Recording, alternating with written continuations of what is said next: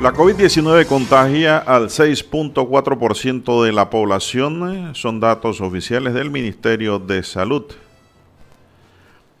Presidente Cortizo veta creación de seis corregimientos después de haber aprobado los corregimientos solicitados por Benicio Robinson.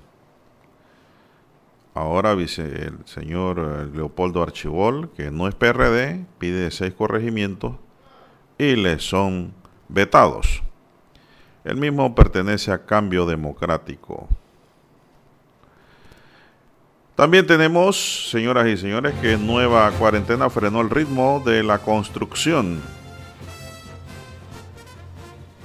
Así es. Cobertura de seguros por casos de coronavirus suma 40.6 millones de dólares. También para hoy.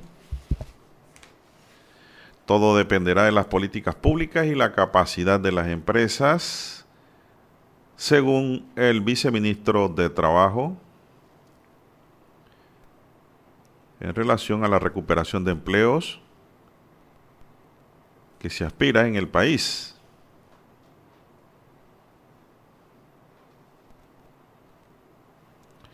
También el Ministerio de Ambiente dice que la designación de fiscal de ambiente es necesidad notoria. Y eso se da por el incremento de delitos ambientales.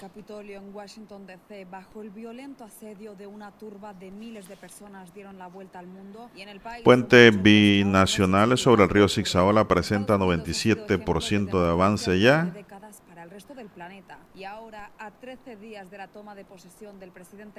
Cláusulas de seguridad ponen trabas en acuerdo de Pfizer con Argentina y Perú. Ninguno de los dos países han firmado contratos. En Panamá hay un contrato secreto que nadie pues ha podido conocer.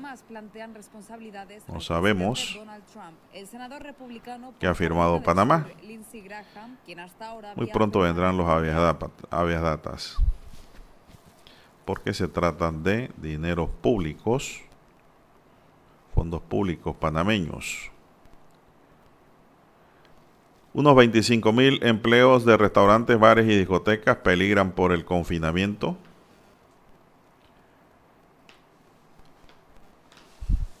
También tenemos para hoy que crecen llamados para destituir a Donald Trump después de los actos vandálicos del Capitolio aupados por el mismo. También el comercio electrónico creció en un 150%.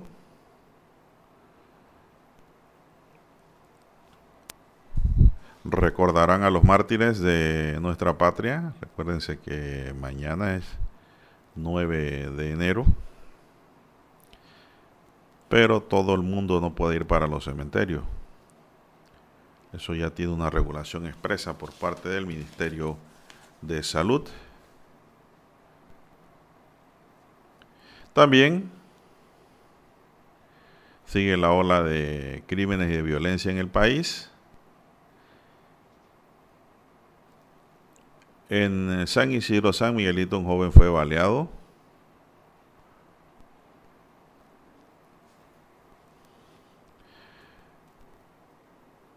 También tenemos dentro de los titulares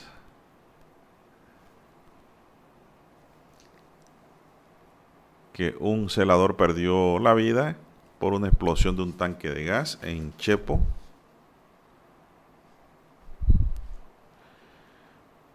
Siguen los feminicidios. Una bocatoreña falleció por golpes que le dio su marido. También más sangre por guerra entre pandillas esto es en la provincia de Colón, en Sabanitas. Docentes y padres no desean que las clases sean presenciales. Bueno, ese es un tema que ayer comentamos, que no se va a poder cumplir como lo están planeando. Amigos y amigas, estos son solamente titulares. En breve regresaremos con los detalles de estas y otras noticias.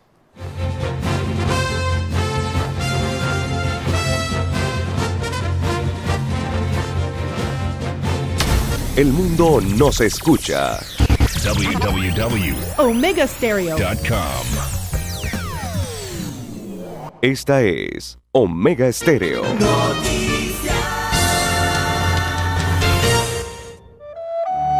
Para los que están enamorados. Hoy corté una flor.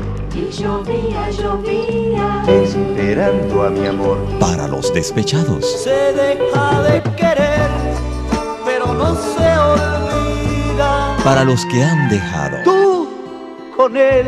Para aquellos que se aman eternamente.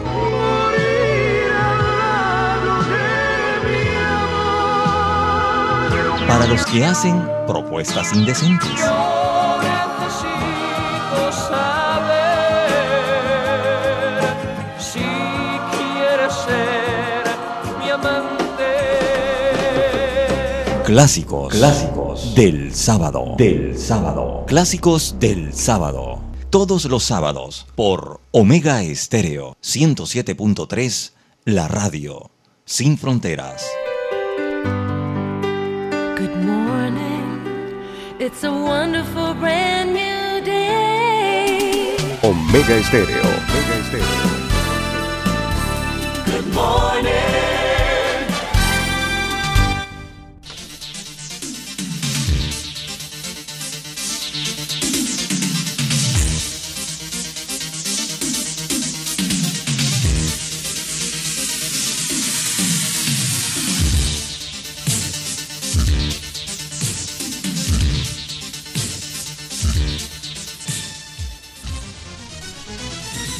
Bien, señoras y señores, muy buenos días. Hoy es viernes 8 de enero del año 2021. Métale ánimo, ¿verdad? ¿verdad? Métale fuerza, métale energía, métale cañaña, como dicen popularmente en los barrios del interior del país. Meterle fortaleza, eso es lo que significa, Dani. Al viernes, último día de la semana, aunque ya todos los días se parecen. No hay mucha diferencia, nada más lo que nos da la diferencia son los números del calendario. Así es. Hoy es viernes 8 de enero del año 2021. Daniel Arauz Pinto está en el tablero de controles y en la mesa informativa le saluda Juan de Dios Hernández Sanjur para llevarle las noticias, los comentarios y los análisis de lo que pasa en Panamá y el mundo en dos horas de información, iniciando la jornada como todos los días con mucha devoción y mucha fe. Ante todo agradeciendo a Dios Todopoderoso por esa oportunidad que nos regala de poder compartir una nueva mañana y de esta forma llegar a sus hogares, acompañarles en sus automóviles, en su puesto de trabajo y donde quiera que usted se encuentre a esta hora en Panamá y también en cualquier parte del mundo. Está ahora escuchando Mega Estéreo a través de las diversas formas de transmisión pedimos para todos salud, divino tesoro, seguridad y protección ante tantos peligros que nos rodean. También sabiduría, que eso es muy importante. Actuar con sabiduría y pedirle a Dios mucha fe. Renovación de fe y pedirle a Él porque es lo más práctico. Pues. Esto es para la gente que creemos en Dios, somos espiritualistas. Y que pues sabemos que estamos tratando de hacer las cosas de lo mejor, de la mejor manera posible para poder dormir tranquilo, Dani, despertarnos tranquilos y no andar con pesares, con actos de cargos de conciencia, y eso es lo importante. Todo eso da salud, da energía, da positividad, da buena vibra y créame que si todo usted lo hace con fe y devoción y con ganas de, de verdad, de lograr lo que pretende, lo va a lograr hacer y va a lograr llegar. Eso es muy importante. Las calles de Panamá, pues un poco vacías hoy, viernes, a raíz de la cuarentena que se extiende hasta el próximo 14 en Panamá Centro, Este y Panamá Oeste. Así que a seguir las medidas de seguridad y del debido cuidado que eso es muy importante para tratar de no contagiarse. Para tratar, ¿ah? porque mire la palabra que uso, para tratar. Porque a veces la COVID llega, oye, por sorpresa y usted no sabe ni cómo se metió en su casa. Pero usted tiene que estar preparado. Usted no está esperando que le dé para ver qué va a hacer, no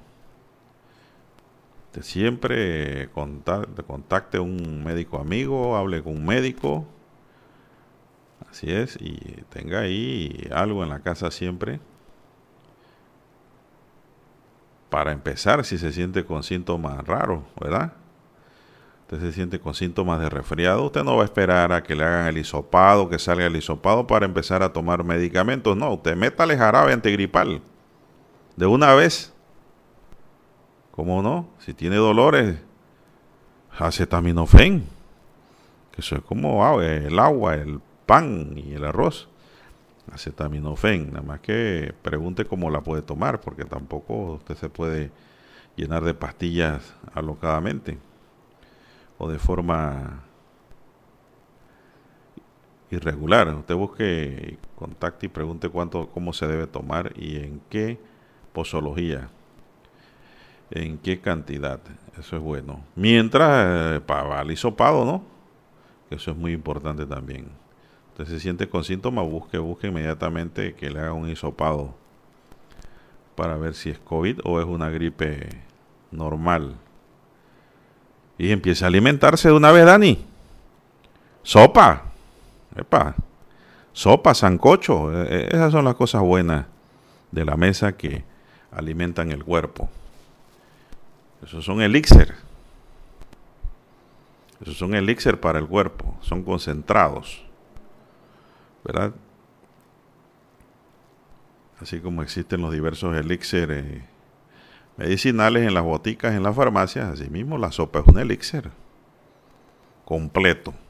Si le pones buenos condimentos, porque tampoco Dani me vas a comprar una sopa Licton y me le vas a poner allí un, qué sé yo, un huevo eso es para borracho.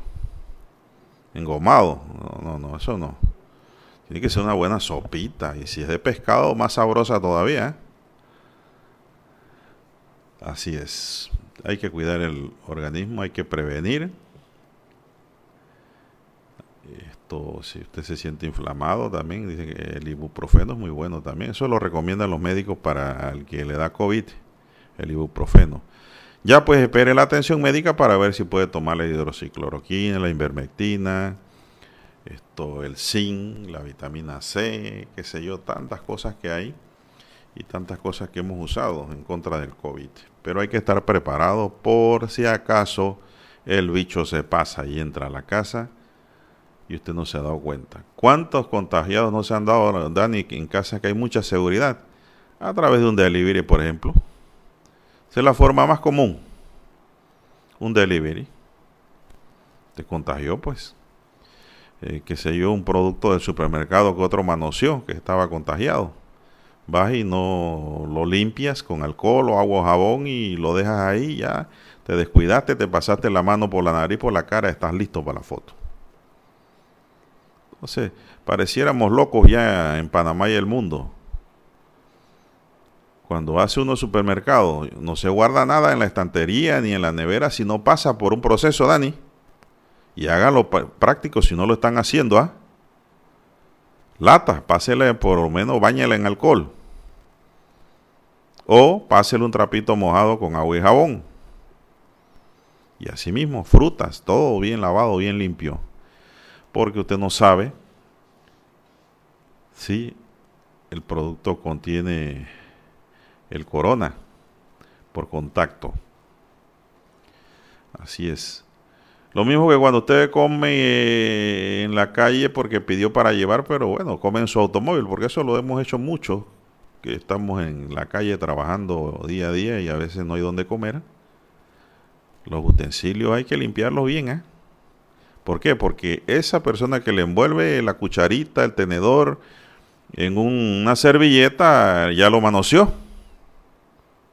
Usted no sabe. Entonces, tiene que limpiar eso bien. Tiene que sanitizarla, como dicen por ahí. Suena bonito, ¿ah? Tiene que limpiarla en un lenguaje llano. 5.49 minutos, así es, así iniciamos esta mañana, amigos y amigas. Mi línea directa para todos es el WhatsApp, red personal, doble seis catorce catorce cuarenta y cinco. Ahí me pueden escribir, es mi línea directa de WhatsApp, doble seis catorce catorce cuarenta y cinco.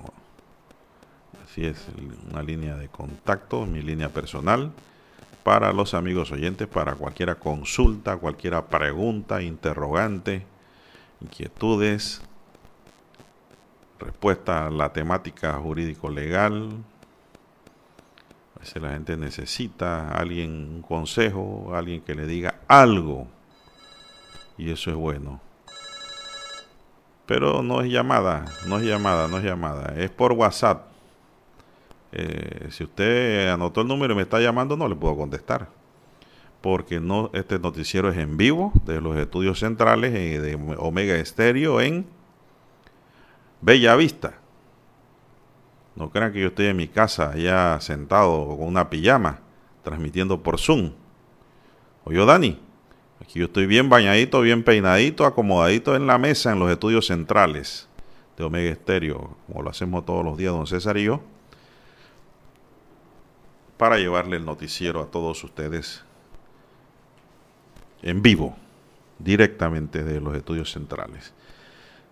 Bueno, la COVID contagia al 6.4% de la población. Datos oficiales del Ministerio de Salud precisan que hay 269.091 casos acumulados, aunque se calcula que el porcentaje de contagio sería mayor. Sí tiene que ser mayor porque mucha gente le ha dado COVID. Como le ha dado suave, sin síntomas violentos, esto lo han pasado y no saben, eso no entra en las cifras estadísticas del Ministerio de Salud. Así es. Vamos a una pausa, Dani, pues, de una vez para seguir con esta información. Para anunciarse en Omega Estéreo, marque el 269-2237 con mucho gusto le brindaremos una atención profesional y personalizada. Su publicidad en Omega Estéreo. La escucharán de costa a costa y frontera a frontera. Contáctenos 269-2237. Gracias. En centrales telefónicas, la casa del teléfono es tu mejor opción te asesoramos y ofrecemos buena atención. Con años de experiencia trabajando para ti. La casa del teléfono, ubicados en Via Brasil y lista hermosa. La casa del teléfono, líder en telecomunicaciones. La casa del teléfono, distribuidores de Panasonic. Ven a visitarnos del teléfono. 229-0465 lsdtcorp.com Distribuidor autorizado Panasonic. ¿Sabe usted qué canción estaba de moda cuando nació?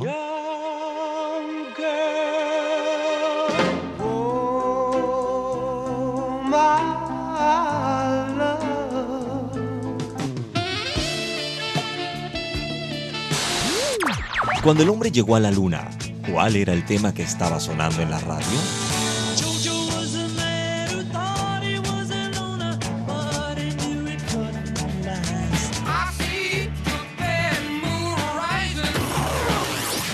Clásicos del sábado. Todos los sábados por Omega Estéreo, la radio sin fronteras.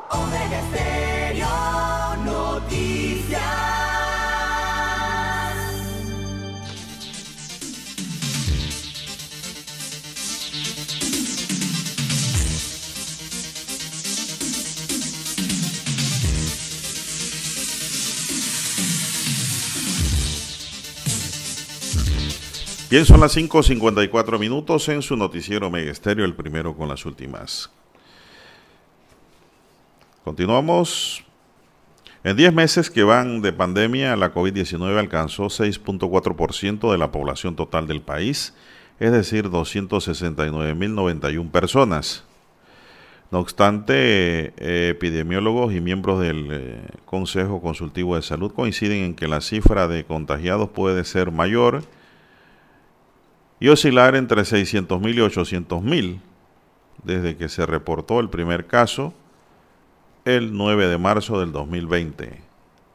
Yo le agrego que desde antes que se haya reportado el primer caso, porque aquí hubo una gripe muy fuerte y muy rara antes del carnaval. Yo padecí esa gripe y tenía toda la sintomatología del COVID y decían que eso no había llegado a Panamá.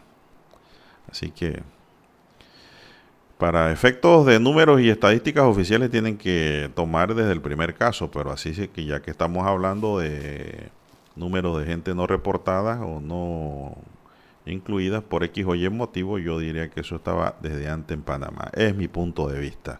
No es oficial, ¿ah? Lo que es oficial es lo que dice el Ministerio de Salud, pero uno tiene derecho a pensar, derecho a dudar, derecho a sospechar. Usted tiene todos los derechos del mundo como ciudadano y como persona humana. Francisco Sánchez Cárdenas, miembro del Consejo Consultivo, explicó que para precisar la cifra real, el Ministerio de Salud deberá realizar un estudio de cero prevalencia, pero lo que están observando es que por cada caso positivo se identifica cinco contactos y de esos dos o tres salen positivos. Así es. Del total de los casos reportados hasta el momento, el 27% ocurrió en la primera mitad de la pandemia, de marzo a agosto, y el restante, 73%, en la segunda mitad de septiembre hasta enero. Se trata de un escenario complejo que el epidemiólogo Arturo Rebollón describe así. La primera ola solo nos mojó los pies. Hoy estamos en otra categoría. la verdad es que Panamá nunca ha llegado al pico. Aquí estamos, como quien dice, navegando o caminando sobre una meseta que más tiende a subir que a bajar. Esa es la realidad gráfica que estamos viviendo en Panamá. Por eso es que en Panamá no se habla ni se debe hablar de de segunda ola de contagio. Esto es todo simple y sencillamente lo que está ocurriendo en Panamá es un repunte Así es, lo que hay es un repunte, es decir, un aumento. La estadística de en Panamá de la COVID-19 para hoy es la siguiente, datos hasta el 7 de enero. Así es, la de hoy es la de ayer. Datos generales, 269.091 casos totales. Eso es lo que se ha reportado oficialmente por número del MINSA. Casos nuevos, 4.135. 4.135. Todos los días se reportan arriba de 4.000 personas contagiadas en todo el país y eso es un número alto. Pruebas realizadas en el día, 16.136. 16.136. Fallecidos, ya va, lleva un número de 4.321 fallecidos. El total en los 10 meses de pandemia, 4.321 fallecidos en el día. Lamentablemente, pues siguen las cifras allí consistentemente altas. 38. 38 es el número de fallecidos por ahora en el reporte del día de ayer. La letalidad 1.6%. 1.6%. Y nosotros pues lo que tenemos que hacer es insistir en lo mismo, en que hay que mantener las medidas de bioseguridad. Así es. La mascarilla y aparte de la mascarilla tenga su antifaz transparente, que eso ayuda bastante. ¿eh? Eso ayuda bastante y eso nos evita un posible contagio. ¿Y por qué? Porque hay gente que cuando habla da, dan y escupen demasiado, que tienen mascarilla y el, el virus puede pasar al frente y usted no se ha dado cuenta. Y si usted tiene la mascarilla, ahí en el espejo ese, en el vidrio ese, le cae, en el parabrisas ese, y de allí no pasa. Por eso que usted ve en la mayoría de los centros de atención a pacientes, en los hospitales, en la clínica, a todo el personal de salud que labora allí, bien protegidos, hasta con dos mascarillas. Eh, una vez vi una doctora en rebajo con tres mascarillas, yo no sé cómo respiraba. Y un antifaz. Estaba cubierta, parecía una astronauta porque también tienen que usar ese vestido de seguridad, que lo cambian todos los días. ¿eh? Todo eso es gasto para el Estado y hay que hacerlo. Eso es un gasto justificado. Batas especiales. Así es. Lo que no se recomienda es usar guantes salvo que sean médicos o enfermeras que estén atendiendo directamente al paciente con COVID y que hagan el contacto. Bueno, ellos después de que hacen su atención, su contacto, botan el guante o los guantes. Pero eso de cajeras con guantes, no señor. Eso lo tienen que prohibir y deben pronunciarse el Ministerio de Salud a cada momento para que nadie que está en la calle ande con guantes, porque eso es un puente con P de contagio. Es un puente de poder llevar el COVID o el coronavirus de una persona a otra. Así es. A mí, un amigo suyo del tránsito allá en Chorrera, Dani, eh, días atrás, en una anécdota, eh, me pidió la licencia y andaba con guantes. Y se la mostré de lejos, así, a, menos de dos pies. Permítame, le digo, no puedo, quítese los guantes y bote esos guantes. No, que eso tengo que proteger, no se la puedo dar. No se la di, Dani. No se la di. ¿Y por qué no me la da? Porque yo le doy esto a usted. Usted ha tocado ya miles de documentos que pueden estar contagiados. Usted me da eso contagiado, yo me lo echo al bolsillo, me lo llevo a mi casa y llevo el COVID a mi casa, se me enferma alguien, se me muere. ¿Y quién es el culpable? Usted por acción y yo por tonto. No se puede.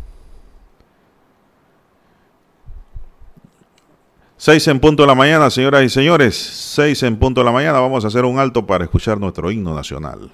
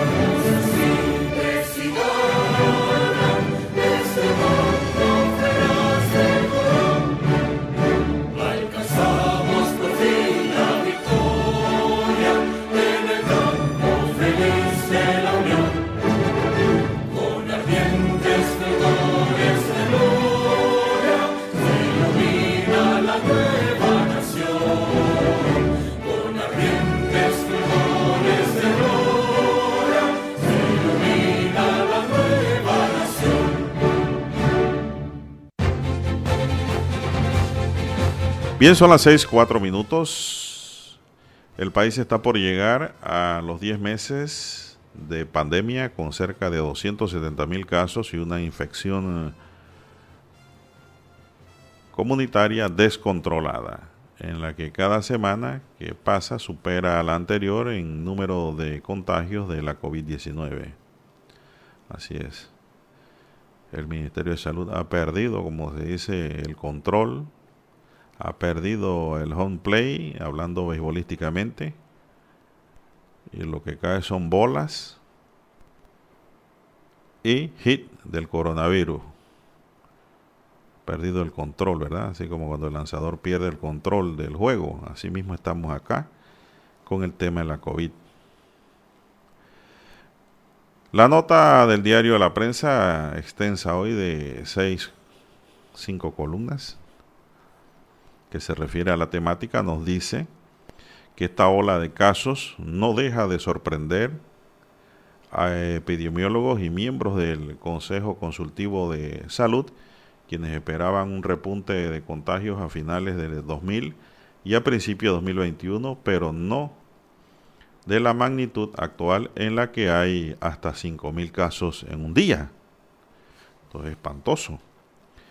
La primera ola solo nos mojó los pies. Hoy estamos en otra categoría, dijo el doctor Arturo Rebollón sobre el escenario actual de la pandemia. Se trata de una afirmación válida, sobre todo si se considera que en aquella primera ola, a finales de julio y principios de agosto pasado, solo se habían reportado el 27.5% de los contagios que van hasta el día de hoy. De hecho, los reportes del Ministerio de Salud precisan que el país, el pasado 9 de agosto, hace cinco meses atrás, el número de casos acumulado era de 74.492. El promedio de casos en aquel momento era de unos 800 diarios y había un total de 639, 639 defunciones, un tercio de las muertes reportadas hasta el momento. En palabras de Rebollón, durante este reporte o repunte de casos, los contagios se han eh, concentrado en las provincias de Panamá y Panamá Oeste.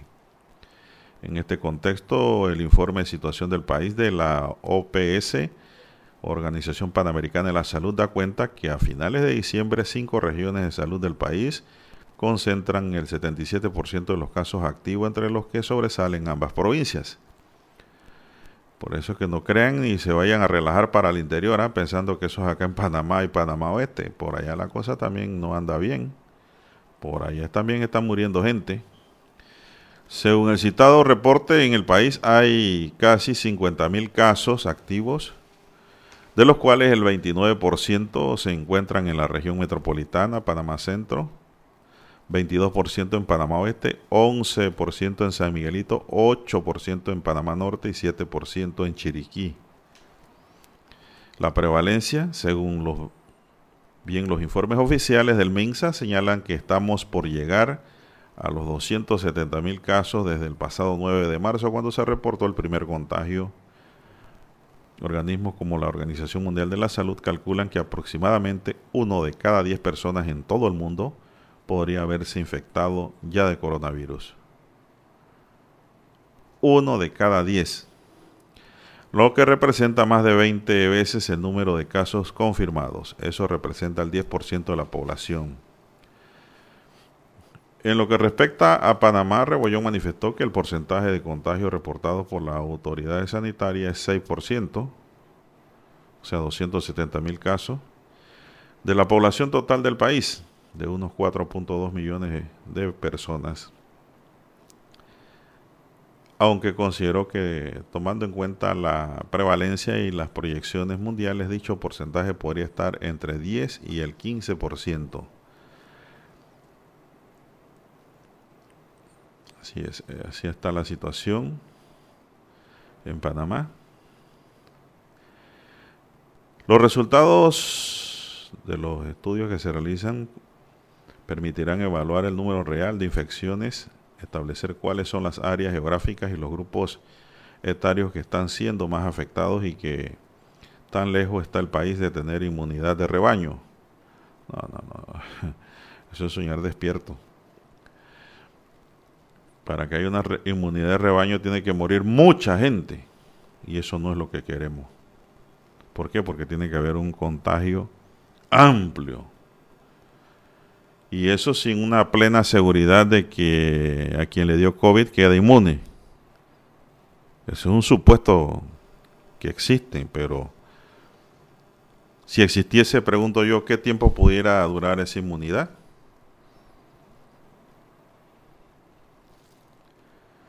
Tampoco lo tienen con certeza.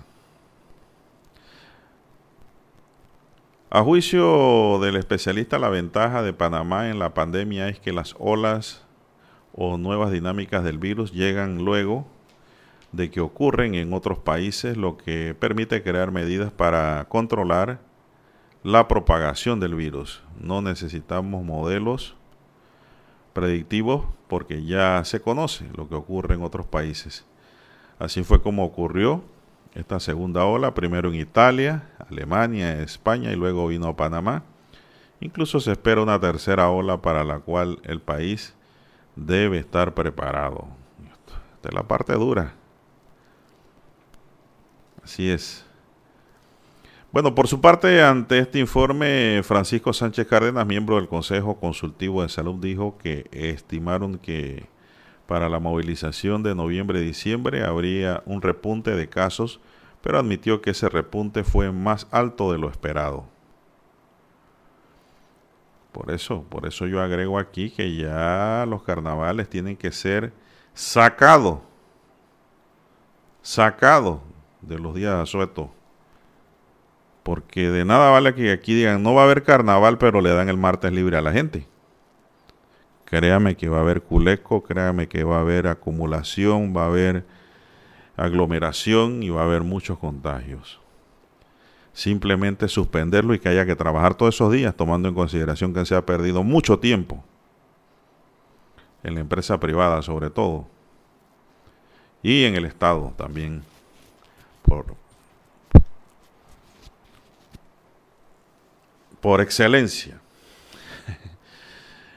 y ya modificar temporalmente la, la norma laboral que habla de los días de asueto, los días libres, y emitir un decreto que hay trabajo normal de lunes a de lunes a lunes. Punto. Puede ser que alguien escuche y lleve esa idea que es la necesaria tal y cual la comentaba con el licenciado Ricardo Landero, porque ya se vio en Navidad, ya se vio en el Día de la Madre, ya se vio en Año Nuevo, que a mucha gente le valía dos pepinos con lo que está pasando. Primero el alcohol, ya después que se bebe en la primera pinta, por decir un licor permitido, sabrá Dios que otra cosa consumirán para volverse locos ya se acabó el miedo al COVID y ahí viene el peligro para el resto de la población. Se empieza a perder la conciencia y vienen las malas acciones. Y como todo mundo no piensa igual, mejor es aplicar normas preventivas de manera oportuna. Eh, Sánchez Cárdenas coincidió con Rebollón en que podría haber unos 800 mil contagios en los 10 meses de pandemia, ya que por cada positivo se está identificando 5 contactos y de esos dos salen positivos. Además dijo que hay un equipo de epidemiólogos del MINSA evaluando los resultados de la cuarentena para definir la hoja de ruta a seguir luego del 14 de enero cuando concluya la medida de restricción de movilidad. Así es. No sabemos lo que viene más allá después del 14. Con esa mente yo le aconsejo siempre a la población y pues recomiendo pensar y repensar el tema de los gastos que uno tiene. Así es, no haga gastos innecesarios porque la pandemia sigue, y sigue de lo peor. Y hay que comer y comprar medicinas también. Y hasta buscar atención médica y a veces servicios privados. entonces no haga gastos innecesarios. En medio de esta pandemia yo he visto fenómenos de gente remodelando casa, construyendo casa. Yo digo, ¿y eso para qué? Si aquí nadie está seguro. Lo que está seguro es el hambre y la necesidad de medicamentos a futuro. Quiere decir que mucha gente no está consciente de lo que estamos viviendo realmente. Y decimos lo mismo, usted compre lo necesario. Usted se le dañó algo en la casa y lo necesita reponer, usted y tiene la capacidad de comprarlo, cómprelo. Ropa lo mismo. Con la ropa, qué sé yo, pero no haga gastos que no son necesarios. Al menos que tenga, sea millonario y tenga mucha plata, Dani. Usted no le puede a un millonario que no se compre mañana un BMW en la agencia. Un Mercedes-Benz, el millonario. Tiene para eso y más. Pero aquel eh, pobre, donde estamos la mayoría, aquel profesional que está luchando por el día a día, donde estamos la mayoría de los panameños, no podemos hacer locuras y hacer gastos innecesarios. Y yo se lo dije, nadie se imaginaba al 8 de diciembre que venía una cuarentena, todo era, ah, bueno, sí, vamos a gastar, que viene enero, ya esto va a mejorar, vamos a reponer el dinero que, oiga, controlen el gasto, controlen el gasto. Yo sé que esto no le gusta a mucha gente lo que estoy diciendo, pero yo estoy pensando primero en la vida y en la salud. Sin vida y salud no hay economía. Por ahí hay que partir. Esto tiene un orden. Son las 6:16 minutos. Una pausa, Dani, y regresamos con más del acontecer nacional. Para anunciarse en Omega Estéreo, marque el 269-2237 con mucho gusto le brindaremos una atención profesional y personalizada. Su publicidad en Omega Estéreo. La escucharán de costa a costa y frontera a frontera. Contáctenos 269-2237. Gracias. Omega Estéreo presenta el reportaje internacional vía satélite desde Washington. En tanto, el Partido Demócrata logró ganar los dos escaños en el Senado representando a Georgia luego de la elección realizada el martes y con ello controla la mayoría del Senado de los Estados Unidos. Los votos finales se contaron el miércoles y le dan ahora al presidente electo Joe Biden el control del Congreso. John Ossoff y Rafael Warnock, retadores demócratas que representan la diversidad de la coalición en evolución de su partido, derrotaron a los republicanos David Perdue y Kelly Loeffler dos meses después de que Joe Biden se convirtiera en el primer candidato presidencial demócrata en conquistar Georgia desde 1992. Warnock, quien se desempeñó como pastor de la misma iglesia de Atlanta donde predicó el líder de los derechos civiles, el reverendo Martin Luther King Jr., se convierte en el primer afroamericano de Georgia elegido para el Senado, y Ossoff se convierte en el primer senador judío de ese estado y a los 33 años de edad es el miembro más joven del Senado. Las victorias gemelas de los demócratas en Georgia representaron un cambio sorprendente en la política del estado a medida que el número creciente de votantes diversos con educación universitaria ejerce su poder en el corazón del sur profundo del país. En un emotivo discurso, Rafael Warnock hizo una promesa al convertirse en senador. Y así, para todos los que están luchando hoy, ya sea que votaron por mí o no, los escucho, los veo y todos los días que estaré en el Senado de Estados Unidos, lucharé por ustedes. Por su parte, John Ossoff, un ex asistente del Congreso y periodista, dijo: Ya sea que estuvieras a mi favor o en mi contra, yo estaré a tu favor en el Senado de los Estados Unidos. Serviré a toda la gente del Estado. Ambas contiendas pusieron a prueba si la coalición política que impulsó la victoria de Joe Biden en noviembre era una anomalía anti-Trump o parte de un nuevo panorama electoral. Yoconda Tapia, Voz de América, Washington. Omega Estéreo presentó el reportaje internacional vía satélite desde Washington. Esta es Omega Stereo.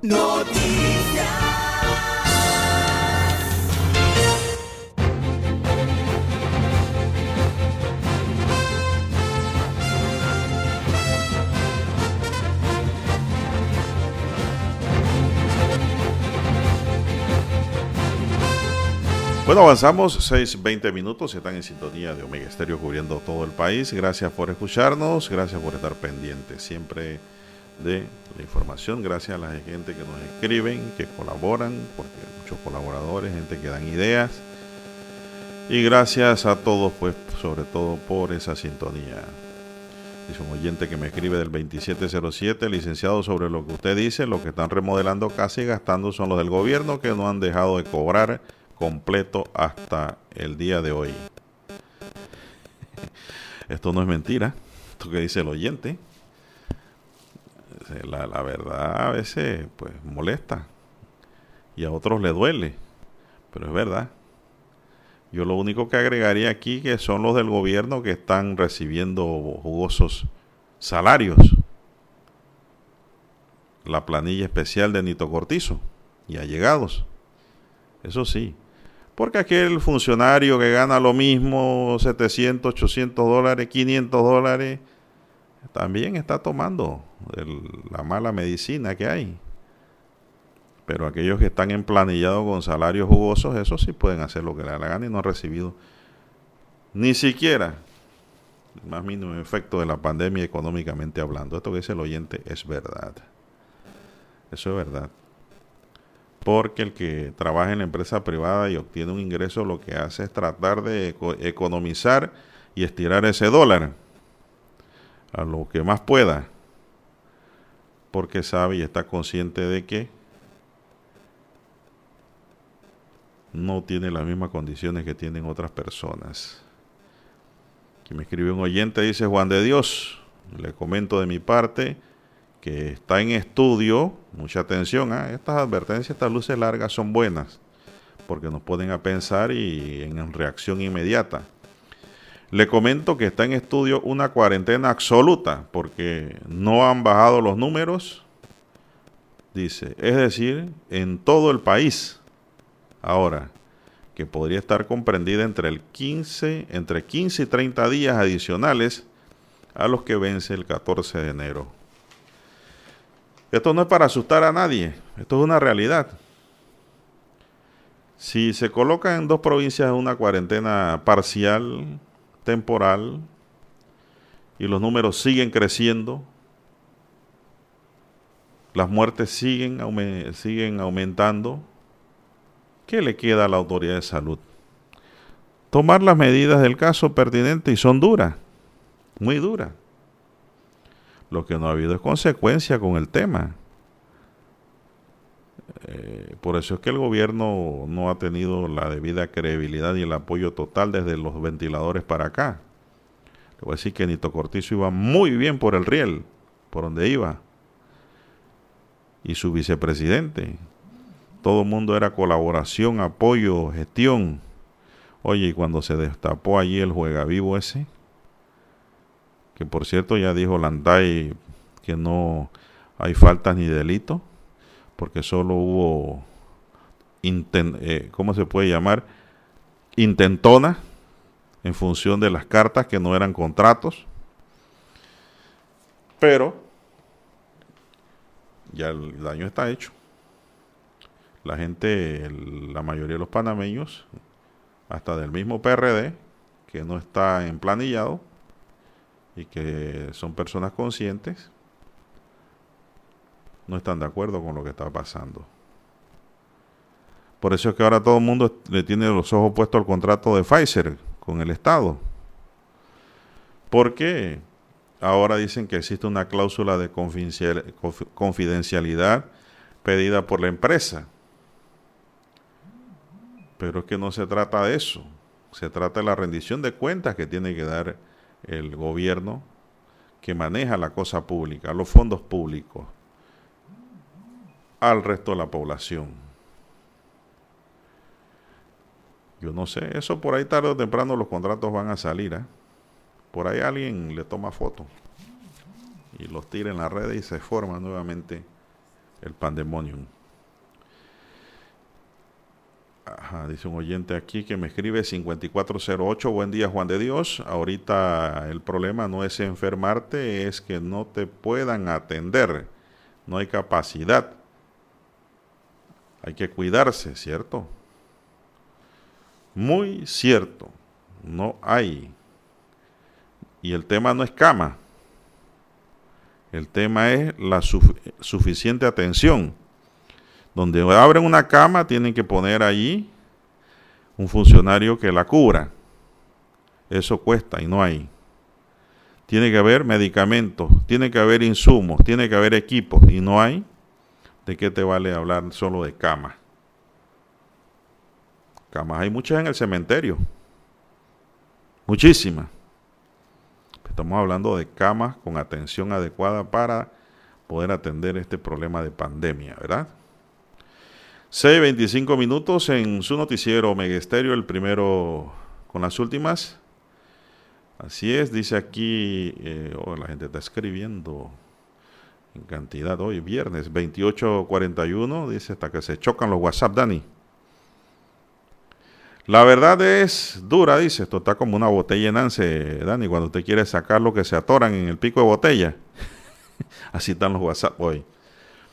La verdad que es duro y soy de la empresa privada, pero cada vez vemos que los positivos se acercan a nuestro círculo familiar con todo y el juega vivo que después se atenderá cuando este gobierno cambie. No veo otra opción que parar eh, el 15 en 15 días más el país, dice este oyente. Bueno, es una opinión de un oyente.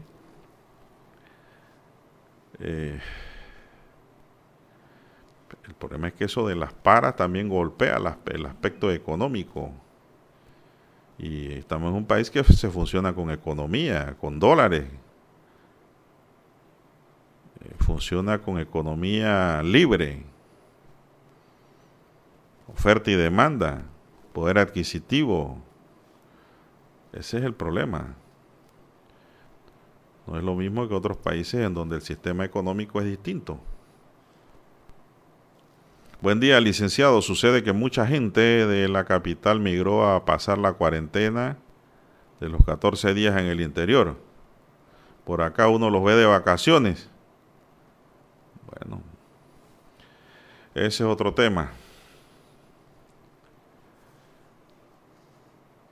El 12, el 4698 dice buenos días. Muchos consideran que si hasta aquí no se han contagiado es porque son inmunes y no les puede tocar y se exponen y así es por lo que la cifra crece cada día. Hmm.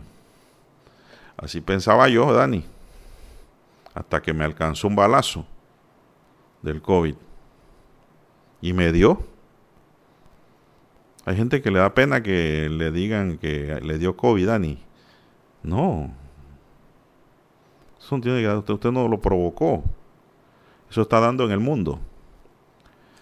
Y uno a veces piensa que es fuerte, que es inmune y, te la rifas de la mano de Dios. ¿Y qué pasó en esa rifa? Pierdes. Por más bioseguridad que haya, ahí está el peligro. No podía o no puede haber más medida de bioseguridad que la que hay en mi casa, Dani. Y la que aplicamos aquí en esta mesa, Lara y yo, que somos los que usamos esta cabina. Y mire usted, ¿dónde fue el golpe? ¿Dónde te alcanzó el torpedo? A saber. Porque estamos en contacto en la calle, ¿no? con mucha gente, con oficinas públicas y privadas y no es fácil controlar esto. ¿ah? Hay que tratar, hay que tratar, pero no es fácil. Y que somos inmunes, ni aún ahora que ya pasamos todo esto, yo pienso que soy inmune, ni ahora es cuando más me cuido. Porque ya sé lo que es estar 14 días preso en la casa. Y eso que es casa por cárcel. Imagínese que le pongan a usted por contagiar 10 eh, años de prisión, porque la ley lo permite y es más, obliga al Ministerio Público a accionar en ese sentido, pero no sé, no lo están haciendo. Así es. ¿Dónde está la famosa austeridad que habla Nito Cortizo? Bueno, la autoridad es para nosotros acá, los de abajo, los que trabajamos y generamos en la empresa privada, ¿no? Nuestra forma de vida. Porque a la Asamblea se mandó un proyecto de ley con su sal y su pimienta, sabiendo que eso no iba a pasar para engañar a quien a mí. Y que vamos a, vamos a hacer una reducción de salario. Y la presidencia que tiene cientos de cientos de asesores, me van a decir a mí que uno de ellos no le dijo al presidente, oiga, presidente, ni usted ni el vicepresidente se le puede hacer descuento inmediato, ni rebaja el salario porque la constitución no lo permite, por favor. Eso lo hicieron con su sal y su pimienta para hacerse populares y que, sabían que eso no iba a pasar y que la asamblea lo iba a rechazar. A pesar de ello, yo tengo que agregar y objetivamente como esta mesa, algunos distinguidos funcionarios, le digo distinguidos porque eso lo distingue, están donando parte de su salario, parte de lo que ingresan y lo están dando al Fondo Panamá Solidario con el fin de ayudar pues de una u otra forma a la población, al Estado en sí. Pero eso usted lo puede contar con los dedos de una mano. Así es. 6.31 minutos. Cuando aquí hablaron, hablaron de rebaja, la primera que dijo que no estaba de acuerdo fue la Corte Suprema de Justicia. Bueno, lo tengo que decir. A través de su presidencia. Lo dijo, que no estaba de acuerdo. Los propios magistrados. Y cada magistrado se echa 10 mil dólares de, de dólares. 10 mil dólares. 10 mil billetes de dólares todos los meses.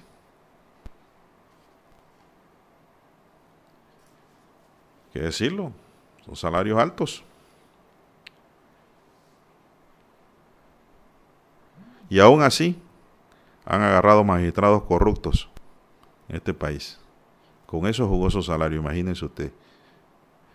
6.32 minutos, ha llegado el momento de hacer una pausa para escuchar el periódico. ¿ah?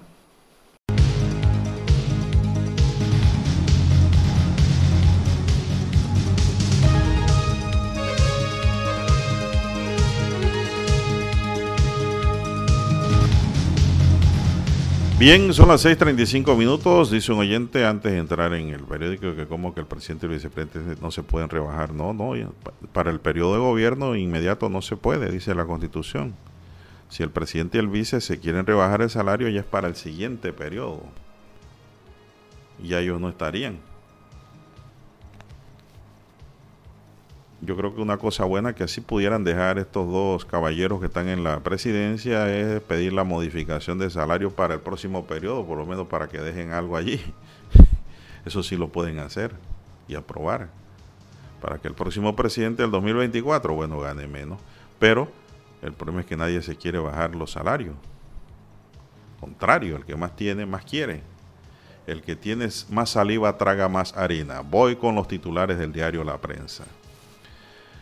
Cobertura de seguros por casos de coronavirus suma 40.6 millones de dólares. Estamos hablando de seguros privados. ¿ah?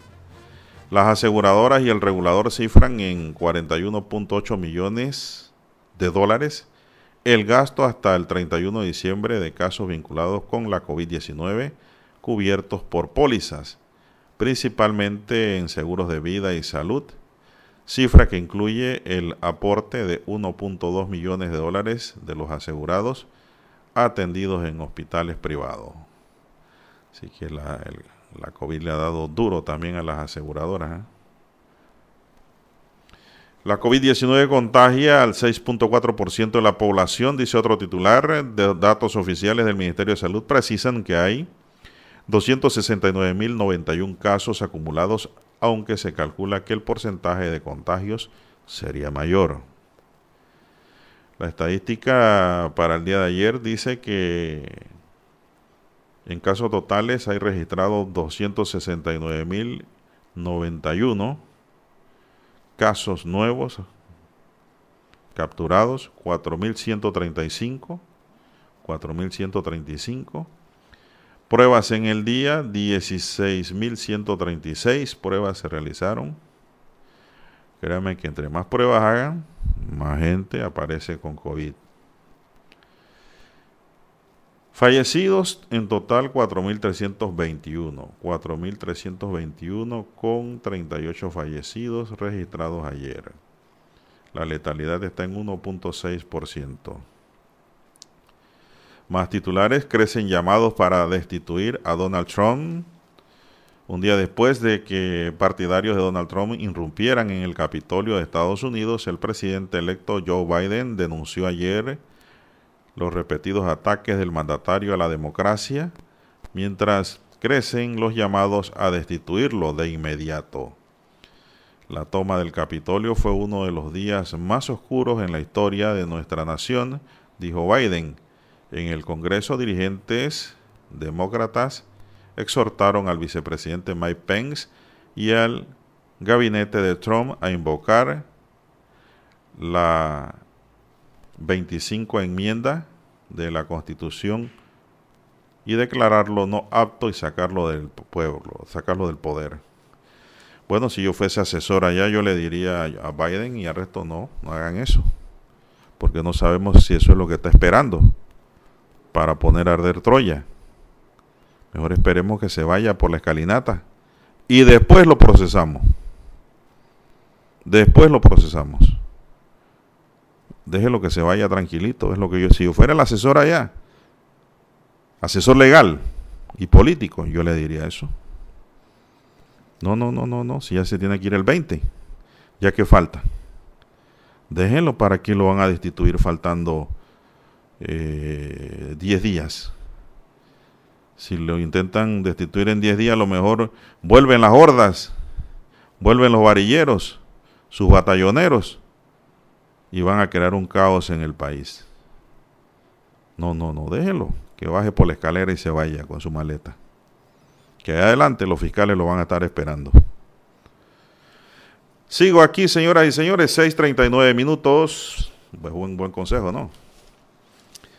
Cortizo beta creación de seis corregimientos. Vamos a ver, ¿y por cuándo y por qué y de quién?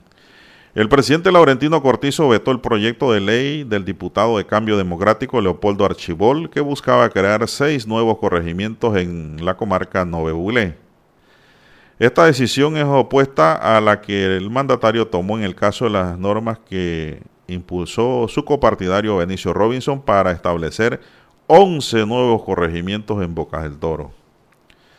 En esta vuelta Cortizo ahora argumentó que el proyecto de Archibol es inconveniente e inexequible y expuso varias razones, entre ellas que la iniciativa no fue consultada con el Congreso General Nove Buglé, que por ley debe aprobar o desaprobar todos los proyectos para el logro de los objetivos de la comarca. De acuerdo con el gobernante, la iniciativa tampoco cumplió con la Ley 65 de 2015 que desarrolla las normas para la creación y organización territorial del Estado y no incluyó un informe financiero del Ministerio de Economía y Finanzas. Afirmó que el proyecto de ley viola el artículo 277 de la Constitución que establece que no podrá hacerse ningún gasto público que no haya sido autorizado. Entonces, esto nos quiere indicar que en el caso de Robinson sí se cumplió con este aspecto. Con el tema del Congreso, Robinson no tuvo que hacer ese tipo de consulta porque no es comarca, es provincia. Pero esta última parte sería que la hizo y le dijeron, sí hombre, si hay presupuesto, hay billete, abran más burocracia allá en Bocas del Toro. Eso es lo que entiendo. Eso es lo que me indica mi sano entender. Avanzan obras en el ICSE para pacientes con el virus. El Ministerio de Salud informó que los trabajos estructurales en el Instituto Superior del Este en Tocumen para habilitar 115 camas para pacientes con COVID-19 avanza en un 80%. El pulso de la seguridad ciudadana en la pandemia, en 2020, el año en que comenzó la pandemia, disminuyeron los robos, los hurtos y los delitos por violencia doméstica, pero se incrementaron los homicidios y feminicidios. Estas son algunas de las conclusiones expuestas ayer durante el foro sobre seguridad ciudadana en tiempo de COVID-19 que organizó el Observatorio de Seguridad Ciudadana de la Cámara de Comercio, Industria y Agricultura de Panamá. Panorama tiene un titular interrogativo que nos dice qué pasó con el caso de los exdiputados y las planillas. Ahí está, pues, esto es un emplazamiento público a las autoridades y a los altos funcionarios que tienen que ver con esto. Ahí está la pregunta. El centenario de la fragancia Chanel número 5, también en página vivir, ¿no? Nueva cuarentena frenó el ritmo de la construcción en economía y también Paila, un guacho de sabores, el chef Edgar Hernández lo expone. Estos son los titulares de primera plana del diario La Prensa y de inmediato pasamos a la primera plana del diario La Estrella de Panamá y la decana nos dice a las 6.43 minutos, todo dependerá de las políticas públicas y la capacidad de las empresas. En preguntas del polígrafo, dice, según el viceministro de Trabajo Roger Tejada, el Mitradel deberá aportar las herramientas para la recuperación de empleos, pero recuerda que no es un generador laboral. El agua de recursos de recursos humanos a un bien de mercado en contrapunto. Designación de fiscal de ambiente es una necesidad notoria. El ministro de Ambiente, Milciades Concepción, solicitó al Procurador General de la Nación, Eduardo Ulloa, la designación debido al incremento y sofisticación de los delitos ambientales tanto en bosques como en aguas. En otros titulares de la decana dice puente binacional sobre el río Sixaola presenta ya un 97% de avances. Bolsas europeas reaccionan positivamente a ratificación de John Biden en los Estados Unidos, es decir, se crea cierta estabilidad en la bolsa. Cláusulas de seguridad ponen trabas de acuerdo a Pfizer con Argentina y Perú. Estos países no han firmado. ¿ah?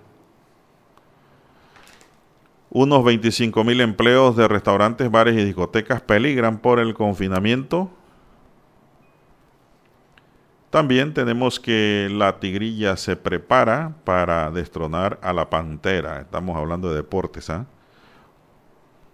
No creen que estamos hablando de zoológico, estamos hablando de deporte y estos son apodos que tienen estas deportistas. Un repaso por la carrera profesional de la boxeadora panameña Yadixa Pérez quien se medirá contra la mexicana Maribel Pantera Ramírez el próximo 30 de enero en Lima, Perú.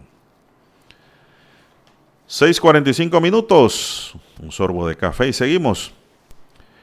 Un viaje para reconocernos en el otro, Luis Pulido Ritter conversa con la estrella de Panamá sobre su ensayo ganador del premio Miró 2020, cuyo tema está relacionado con el etnocentrismo y el olvido por la colonización. Titular de Caballete, Acción Comunal, el primer golpe de Estado en Panamá. Bueno, por eso que dicen que los primeros golpistas en Panamá no fueron los perredistas o los militares, pues, porque el PRD nació después, sino que fueron los panameñistas en acción comunal. Eso es lo que reza la historia. Y también dice, ¿qué tanto conocemos sobre el recurso agua? Es un interrogante con, el, con la que finalizamos la lectura de los titulares de primera plana de la Estrella de Panamá. Señoras y señores, estos son los titulares de primera plana de los principales diarios estándares que circulan a nivel nacional. Vamos a hacer una pequeña pausa, Dani, y regresamos con más del acontecer nacional e internacional. Hemos presentado Escuchando el periódico. Los titulares de primera plana de los diarios locales de hoy.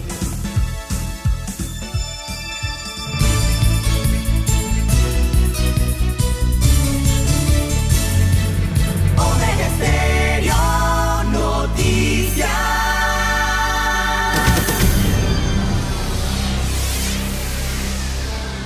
Omega Estéreo presenta el reportaje internacional vía satélite desde Washington. México tuvo una de sus peores jornadas en la pandemia de COVID-19 al presentar los registros más altos en cuanto a contagios y fallecimientos. En su reporte más reciente, la Secretaría de Salud informó que hay 1.479.835 casos totales acumulados y 129.987 personas muertas. En las últimas 24 horas se registraron en el país 13.345 casos positivos y 1.165 defunciones por el nuevo coronavirus. Ricardo Cortés Alcalá, director general de promoción de la salud, dijo que este repunte es consecuencia de los festejos navideños y de fin de año. Sí, se empieza a ver también un reflejo de lo que se ha vivido en las últimas dos semanas con estos eh, festejos en los que la gente se reúne y eh, eso eleva el riesgo de contagio. Por su parte, el presidente Andrés Manuel López Obrador consideró que Estados Unidos debe vacunar contra el coronavirus a migrantes que se encuentran en ese país, pero señaló que en caso de que fuera necesario, el gobierno mexicano se haría cargo de las vacunas para los conacionales que radican en territorio estadounidense, ya que se trata de un derecho universal. Vamos a pedirle a la Secretaría de Relaciones Exteriores que se ocupe de esto. Yo creo que por humanismo, también por ética, pues se debe de vacunar a todos. Sara Pablo Voz de América, Ciudad de México. Omega Estéreo presentó el reportaje internacional vía satélite desde Washington. Para anunciarse en Omega Estéreo, marque el 269-2237. Con mucho gusto le brindaremos una atención profesional y personalizada. Su publicidad en Omega Estéreo. La escucharán de costa a costa y frontera a frontera. Contáctenos 269-2237. Gracias. Esta es Omega Estéreo.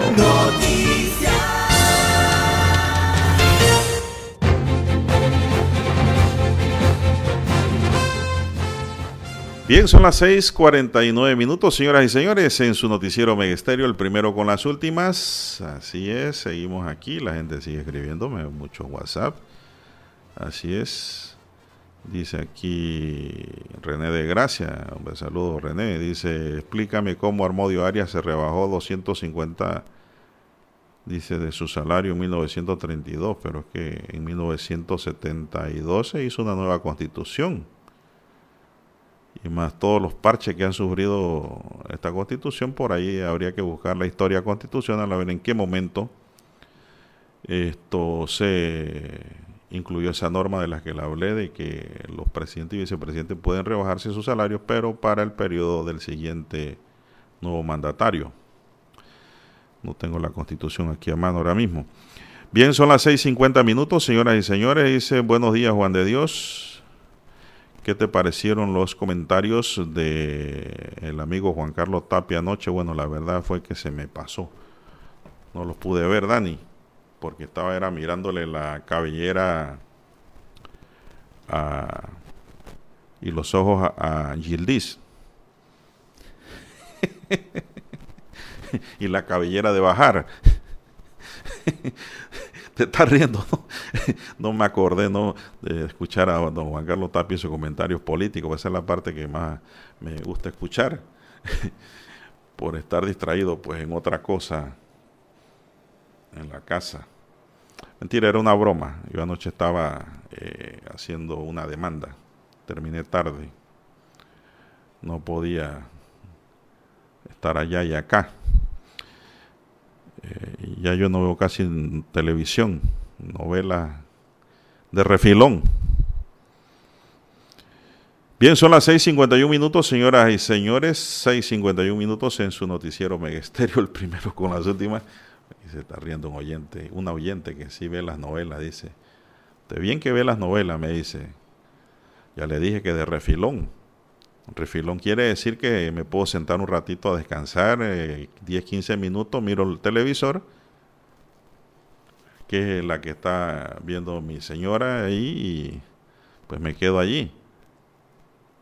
No, no, no, no.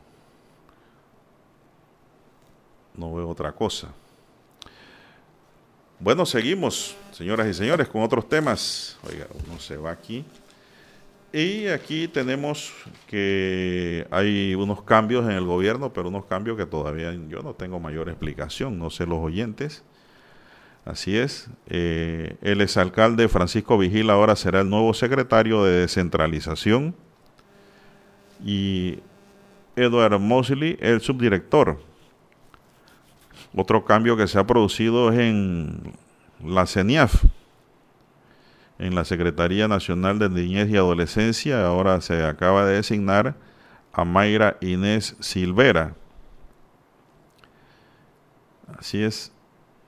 Esto es en la Secretaría Nacional de Niñez y Adolescencia y Familia, entidad que es conocida como la CENIAF, que es donde se hacen las adopciones sobre todo, ¿no? Y se protegen a los menores. Eso era la Dirección Nacional de Adopciones del Ministerio de Desarrollo Social. Ahora se llama CENIAF y tiene una nueva secretaria, una nueva directora.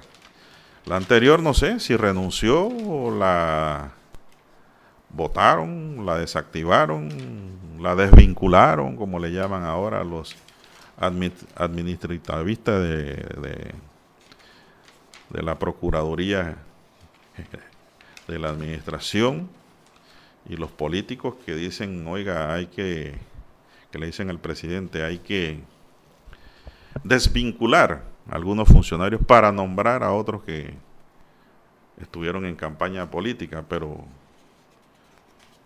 no sabemos si saben hacer el trabajo o no. Bueno, son las 6.54 minutos y Álvaro Alvarado presenta una querella. Aquí tenemos la nota eh, de Metro Libre. El periodista y empresario Álvaro Alvarado presentó ayer ante la Fiscalía de Atención Primaria en la capital una querella en contra de la ex ministra de Economía, Eida Varela de Chinchilla, por delito contra el honor. La querella responde a una interacción en redes sociales en la que la ex ministra de Economía y Finanzas le dijo a Alvarado, eres un coimero, tres puntos suspensivos, bailas con la plata que te den. Depende de eso, es lo que piensas y lo que opinas. Qué asco. Oh. Me imagino que ya tiene las pruebas. Me imagino que la ministra Varela de Chinchilla tiene las pruebas de lo que dijo, porque si no, ten problemas. ¿eh? Cuevas, representante legal del comunicador, David Cueva, explicó que con esa frase ella básicamente le está atribuyendo falsamente a mi representado la comisión de un hecho punible, porque como todos sabemos, Coimero es una persona corrupta. Agregó que Alvarado no tiene antecedentes penales jamás ha sido sujeto de un proceso penal por corrupción. Vamos a ver en base a qué ahora pues la ex funcionaria basará su defensa. Porque ahora va a tener que buscar abogado y pagar abogado y defenderse, ¿no? A ver si ella tiene la razón en lo que plantea. Yo no puedo decir que no, ella tendrá sus pruebas con la que dice eso. Pero pues Alvarado se siente ofendido y por ende acudió a la Administración de Justicia. Vamos a ver cómo, cómo termina esto, porque también puede terminar con unas disculpas públicas. no, eso también puede terminar por allí, ¿no? Todo depende de los actos conciliatorios que se den entre abogados y partes. Este tipo de delito permite el desestimiento. Así que vamos a ver qué acontece aquí, pero lo cierto es que usted si no tiene pruebas sobre algo, mejor no esté tuiteando, no esté eh, facebookeando, instagrando, qué sé yo, tiptoteando y todo lo que usted quiera que corresponda a la comunicación en redes sociales en donde pues pueda decir cosas inexactas o pueda ofender o dañar a otro. Porque realmente eso no se debe hacer. Porque el honor es un bien jurídico protegido por el Estado. Y lo desdobla en dos tipos de delitos, que es la injuria y la calumnia según nuestro Código Penal, en bien de en busca de proteger pues ese bien de cada persona o de personas jurídicas también, ¿ah? porque también esto se extiende a la protección de empresas. Por ahí veo a veces muchas difamaciones que escriben sobre las empresas y créame que se pueden buscar un problema también penal y civil, porque de toda acción penal probada ante un tribunal se deriva una acción civil, es decir, una reparación de los daños y perjuicios causados a la víctima. Son las 6:58 minutos, amigos y amigas, en su noticiero Megesterio, el primero con las últimas. 6:58 minutos. Tenemos también que, dice el ministro de Ambiente, que es necesario que ya se crea la nueva Fiscalía Superior de Ambiente ante la tala y cacería ilegal, delitos que afectan el ecosistema nacional. Con el anuncio del Procurador General de la Nación, Eduardo Ulloa, sobre la creación de una Fiscalía Superior de Ambiente, especialistas exigieron personal calificado y herramientas necesarias para que esta nueva unidad garantice que los delitos ambientales no queden impunes. En ese sentido, el ministro de Ambiente, Melciades Concepción, anunció que ya fue solicitada una reforma al título penal ambiental del Código Penal para que las penas a los infractores sean mayores a cinco años. Claro, ¿qué se busca? Si son mayores de cinco años, que no pueda someterse a acuerdos de pena. ¿Verdad? O que cuando una persona sea condenada a más de cinco años, eso no se le pueda transformar a trabajo comunitario o a días multas, sino que tenga que cumplir la pena, porque eh, surgen los fueros y privilegios de la norma cuando hay estas oportunidades, porque el que tiene dinero entonces no paga como el hijo de la cocinera. Y en el fondo lo que creo que también se busca es poder disuadir los efectos de la comisión del hecho punible por el infractor. Es decir, si alguien va a talar, que se acuerde que si lo agarran talando, va a quedar preso. Y si está matando animales en peligro de extinción, igualmente. Y si está contaminando ríos, igualmente va a pagar. Siete en punto de la mañana, señoras y señores. Vamos a hacer una pausa para ir a Washington y regresamos de una vez.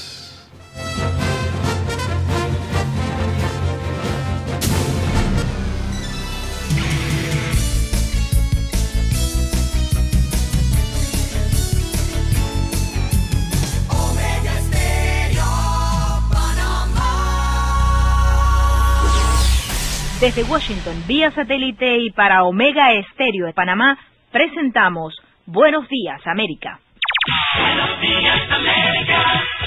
Vía satélite desde Washington.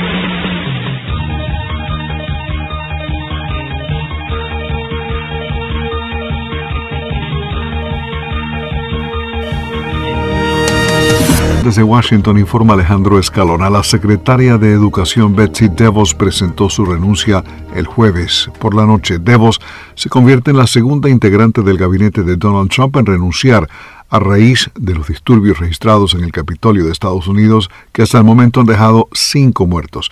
La secretaria de Transporte, Elaine Chao, esposa del líder de la mayoría del Senado, Mitch McConnell, también renunció. La decisión de DeVos se produce a menos de dos semanas de la llegada de la administración Biden, que ya nominó a Miguel Cardona para asumir el cargo de secretario de Educación.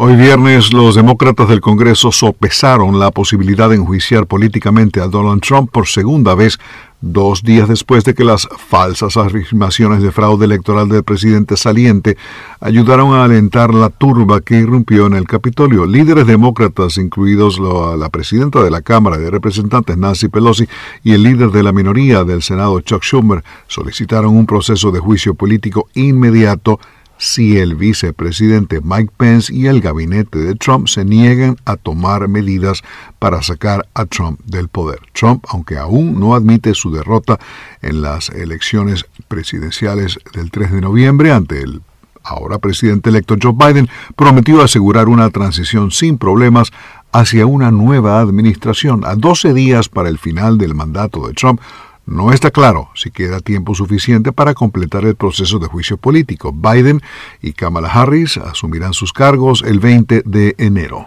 El FBI, Departamento Federal de Investigaciones, está ofreciendo una recompensa de hasta 50 mil dólares por información sobre los responsables de haber colocado artefactos explosivos en la sede del Comité de los Partidos Políticos en Washington. Explosivos fueron colocados en la sede del Comité Nacional Republicano y el Comité Nacional Demócrata, dijo el FBI en un comunicado en la red Twitter. El comunicado estuvo acompañado de una imagen de un sospechoso enmascarado con guantes y una sudadera con capucha.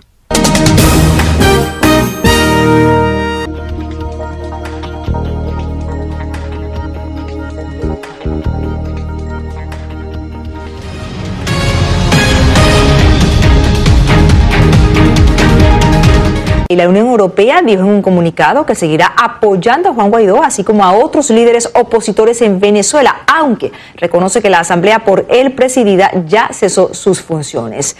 Adriana Núñez Rabascal está con nosotros en vivo desde Caracas. Adriana, ¿qué reacciones ha generado este mensaje de la Unión Europea? Por parte del gobierno en disputa de Nicolás Maduro no ha habido ningún tipo de pronunciamiento. Sin embargo, el presidente interino de Venezuela, Juan Guaidó, a través de un mensaje público, ha agradecido a la Unión Europea por expresar su rechazo a la instalación de la Asamblea de Mayoría Chavista, por considerar, de acuerdo con el bloque del viejo continente, que las elecciones en las que fueron escogidos los diputados chavistas no cumplieron con los estándares internacionales de responsabilidad y transparencia. Asimismo, a través de un la vicepresidenta del Parlamento Europeo, Dita Charanzova, ha manifestado que algunos países del bloque del viejo continente continuarán apoyando a Juan Guaidó como presidente interino. Sin embargo, en el comunicado, la Unión Europea especifica que piden a ambas partes ponerse de acuerdo para una solución de diálogo y consenso, así como también piden guiar una transición a fin de conseguir elecciones tanto presidenciales como legislativas libres. Desde Washington vía satélite y para Omega Estéreo de Panamá hemos presentado Buenos Días América. Buenos días América, vía satélite desde Washington. Nosotros investigamos profundamente para informar mejor. Eso quiere decir que en cada corregimiento, como en todo el territorio nacional, nuestros oyentes conocen la verdad completa de lo que ocurre en Panamá y el mundo.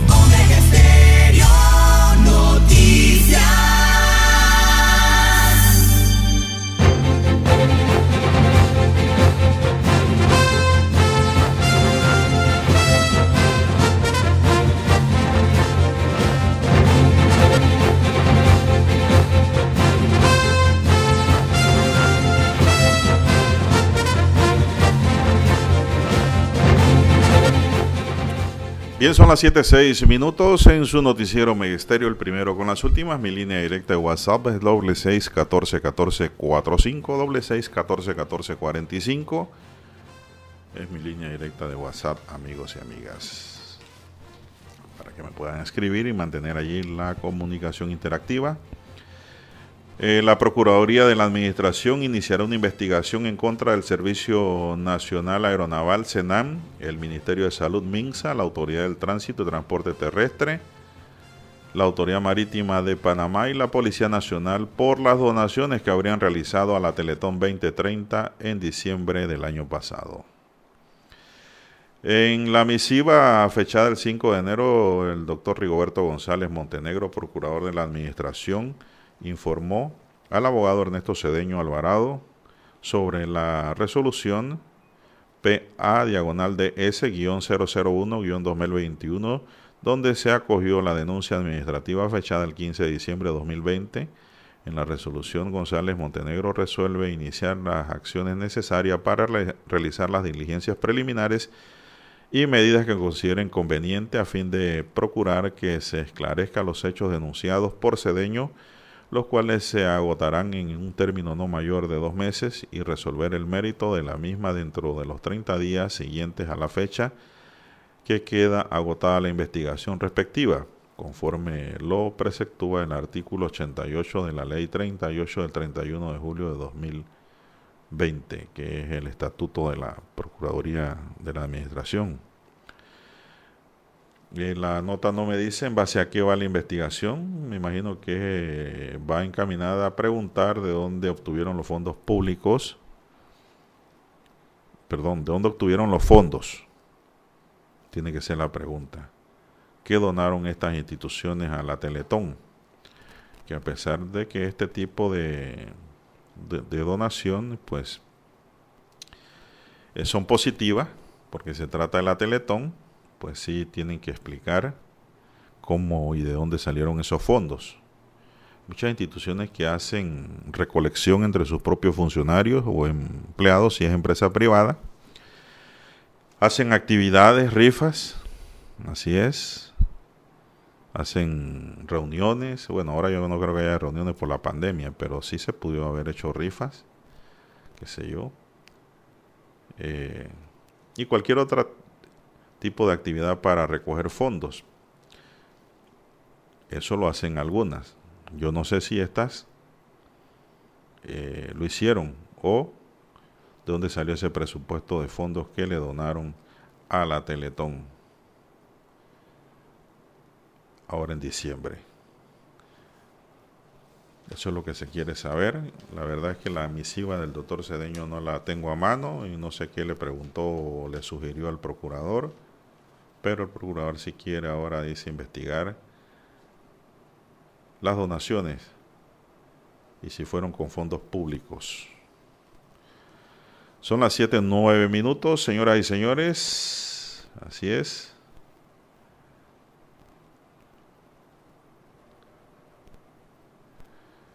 De ahí aquí en La Llorona, una glosa muy interesante que dice la convocatoria. Me dicen que en el partido Picanto se formó un lere, lere porque el presidente llamó una convocatoria con los medios en la que anunciaba una solicitud para conocer todo lo referente al tema de las vacunas en Panamá. Imagino que también incluyen conocer el contrato con la Pfizer. Dice el periódico que la vaina es que a varios directores no les gustó esta convocatoria, aduciendo que primero tenían que convocarlos a ellos y no enterarse a través de las redes o los periódicos. Así que hay una discusión allí, pero digo, desde el punto de vista objetivo y de la transparencia, yo no veo mal que investiguen o pidan, para nada. Todo lo referente a las vacunas. Son las 7.10 minutos, 7.10 minutos en su noticiero Megesterio, el primero con las últimas. Y los juzgados siguen afectados por contagios de la COVID-19. Bueno, sí, eso es un problema de no acabar, le digo. Así es. Además de la suspensión de los términos judiciales en las provincias de Panamá y Panamá Oeste a raíz del repunte de los contagios de la COVID, la Corte Suprema de Justicia aplicó las mismas medidas por al menos dos días en el juzgado liquidador de causas penales de Colón, el juzgado de niñez y adolescencia de Herrera y el juzgado primero agrario de la provincia de Veraguas. El sistema penal acusatorio también restringió la entrada a los despachos judiciales y la realización de videoaudiencias para evitar el traslado de privados de libertad. El Pleno de la Corte también ordenó el uso de caretas a todos los funcionarios que laboran en los despachos judiciales. Entre noviembre y diciembre pasado, el Pleno de la Corte ha suspendido los términos judiciales en por lo menos 10 juzgados luego de que funcionarios resultaron contagiados. Entre esos despachos figuran el juzgado primero municipal civil de La Chorrera, juzgado tercero municipal de familia de Panamá, juzgado de cumplimiento de niñez y adolescencia, del primer distrito judicial, juzgado liquidador de las causas penales de la chorrera, entre otros. Hasta la tarde de ayer, 730 funcionarios del órgano judicial habían resultado contagiados con la COVID-19 en los 10 meses que van. 730. De acuerdo con información de la entidad, 543 están recuperados, 180 están en aislamiento, 6 fallecieron y uno se encuentra en cuidados intensivos. Así que ese es el informe que nos llega aquí. También me llega un informe aquí que me envía mi amigo y colega Fraguela, Alfonso Fraguela. Vamos a ver de qué se trata. Dice, bien, necesitamos plasma convaleciente para Aquilino Tejera Quirós, cédula 8247232. Su tipo de sangre es O positivo. Y pues está a manos del doctor Quintero, hematólogo en Punta Pacífica. Su banco de sangre está en planta baja para mayores de 18 años. Aquilino Tejera Quiroz es un abogado también, se trata de un colega, dice aquí, al igual que es abogada su esposa, dice el amigo Fraguela, aquí en este mensaje que me envía. Bueno, ya lo saben, en Punta Pacífica, para los donantes. Acuérdense que alguien vive cuando alguien da. Y ese plasma convaleciente para lo pueden donar las personas que ya hayan padecido el COVID, Dani. Y se puede donar con un mínimo de 15 días después de haber pasado por eh, la cuarentena. Y se extiende hasta los cuatro meses que pudiese servir el plasma. Pero hay que hacerse una serie de exámenes previos para determinar si la persona tiene la capacidad de donar. No todo el mundo puede donar, ese es el problema. Mucha gente le ha dado COVID, pero hay impedimentos que no le permiten donar. Y eso es importante saberlo también. Son las 7:14 minutos, una última pausa para entrar en la recta final de su noticiero, el primero con las últimas.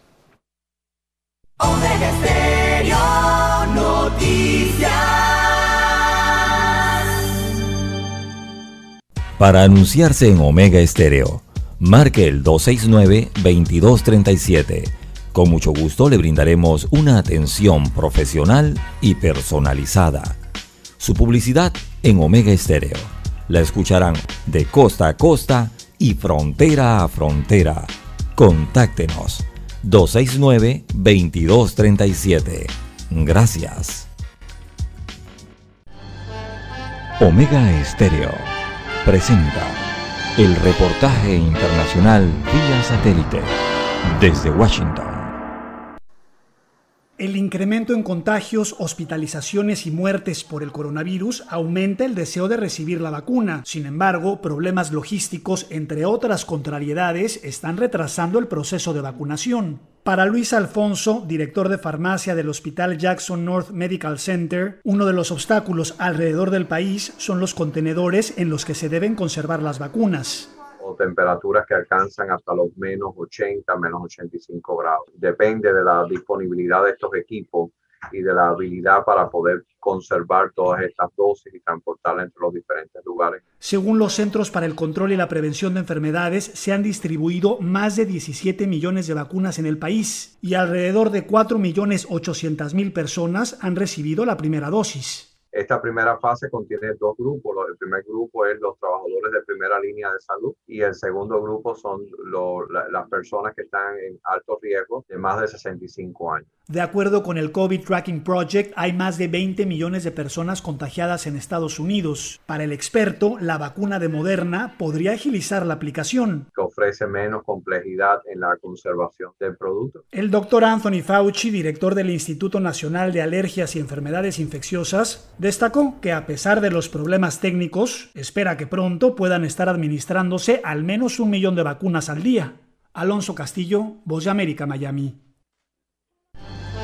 Omega Estéreo presentó el reportaje internacional vía satélite desde Washington.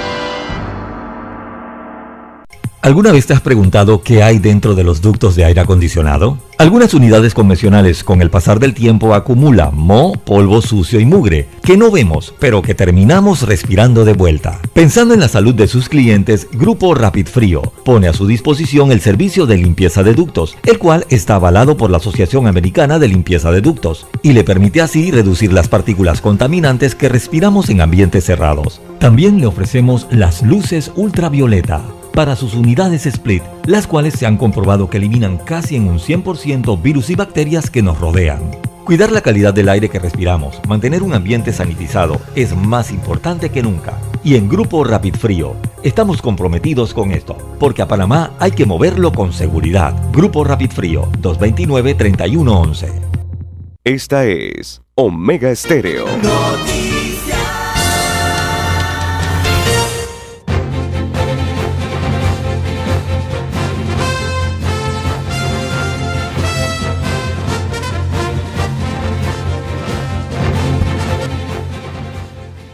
Bien, son las 7:18 minutos en su noticiero Megesterio, el primero con las últimas. Bueno, lamentablemente se dio una tragedia en Chepo, en Margarita,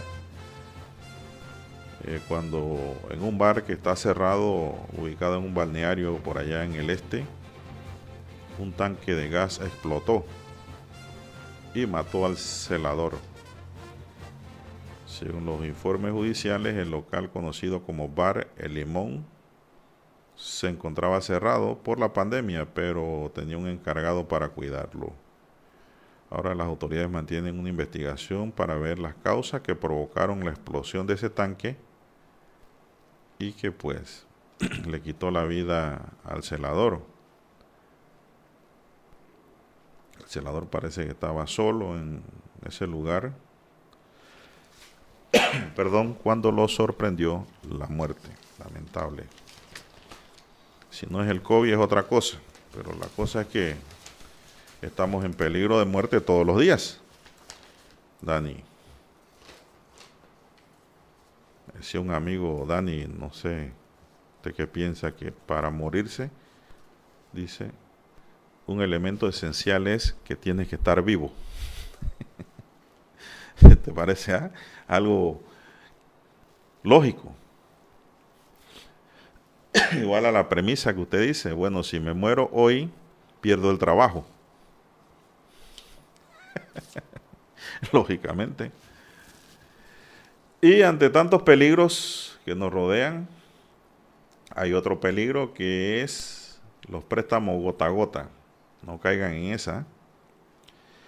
Los delitos relacionados al tráfico, microtráfico de drogas, hurtos y los llamados préstamos gota a gota aumentarían con el confinamiento por la pandemia y yo diría por la gran necesidad económica que tiene la población. Lo primero lo aseguró el subcomisionado de la Policía Nacional, Raúl Julio. Dijo, consideramos que pueden incrementarse con la incertidumbre económica los delitos denominados préstamos gota a gota que son impagables. Y que ese modo consiste cuando grupos delictivos le prestan a personas dinero en efectivo, los evalúan en primera instancia conociendo su vulnerabilidad económica, le prestan y pasa de un préstamo a una lesión personal e incluso a un homicidio, dijo el oficial.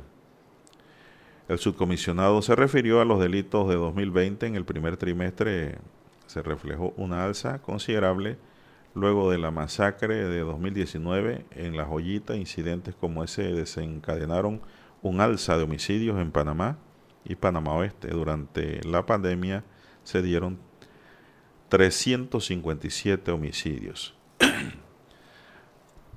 bueno, el tema de los gota a gota no caiga en eso, Dani perdón, no caiga en eso porque va a poner en riesgo primero su patrimonio que usted tenga particular, ¿no? Porque de pronto usted tiene patrimonio pero no tiene liquidez. Y por la falta de liquidez cae en este problema de los gota a gota y estos cobran es con pistola. Estos no cobran en tribunales. Estos cobran es con amenaza ¿Recuerdan ustedes de la historia de aquella muchacha que se tiró de un puente con el niño, con el hijito? Bueno, al final de la investigación se determinó que lo que tenía era un asedio, un acoso por parte de los cobradores de los gota a gota. Y ella prefirió fue quitarse la vida suicidándose con su niño. Una cosa que causó mucho dolor porque el niño le decía a ella, según los que estaban mirando cerca, que no se tiraran del puente. Es mejor no hacer trato con estos sujetos. No sé si ustedes le habrán llegado esos WhatsApp, esos correos de que le prestamos dinero. ¿ah? Usted necesita dinero, le prestamos dinero sin garantía. Esos son los gota a gota. Eso es dinero que obtienen del narcotráfico, del microtráfico, del lavado de dinero, de la extorsión, del chantaje, del robo, y que no pueden colocar en los bancos porque no tienen justificación para decirle a la entidad bancaria cómo obtuvieron ese ingreso. Simplemente lo tienen allí en efectivo y entonces buscan cómo ubicarlo para seguir generando más dinero dentro de esa economía informal e ilegal. Así que no caigan en los gota a gota, por más que necesite, porque vas a comprometerse usted y su familia. 7.23 minutos en su noticiero Omega Estéreo, el primero con las últimas. Un noticiero para gente pensante.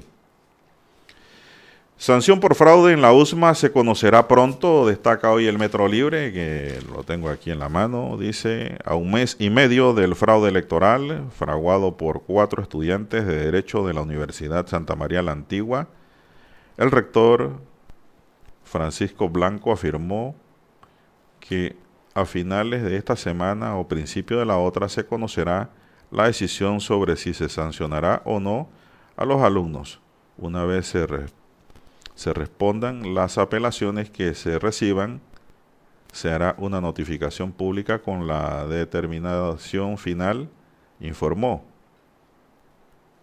Reporteros apuntaron recientemente a una presunta expulsión de los estudiantes Ana Gabriela Bravo, Javier Núñez, José Luis Paniza y José Barrios por participar del fraude en los comicios desarrollados el 24 de noviembre de 2020 se le consultó a la decana de la Facultad de Derecho, la licenciada Ana Matilde Gómez, sobre la posible expulsión, pero prefirió no dar detalles. Por otro lado, se intentó contactar a Paniza para conocer su versión, pero hasta el momento no hemos tenido respuesta, destaca la periodista Ginia Arias Rivera de el diario Metro Libre. 7.25 minutos. Bueno, se ha circulado en redes sociales que lo que procedió o va a proceder allí es una expulsión de estos estudiantes por esos actos bochornosos ocurridos en la Universidad Santa María la Antigua. ¿Qué pasó con el caso de los exdiputados y las planillas? Es una pregunta. que tiene la rúbrica de Juan Manuel Díaz en el siguiente contenido.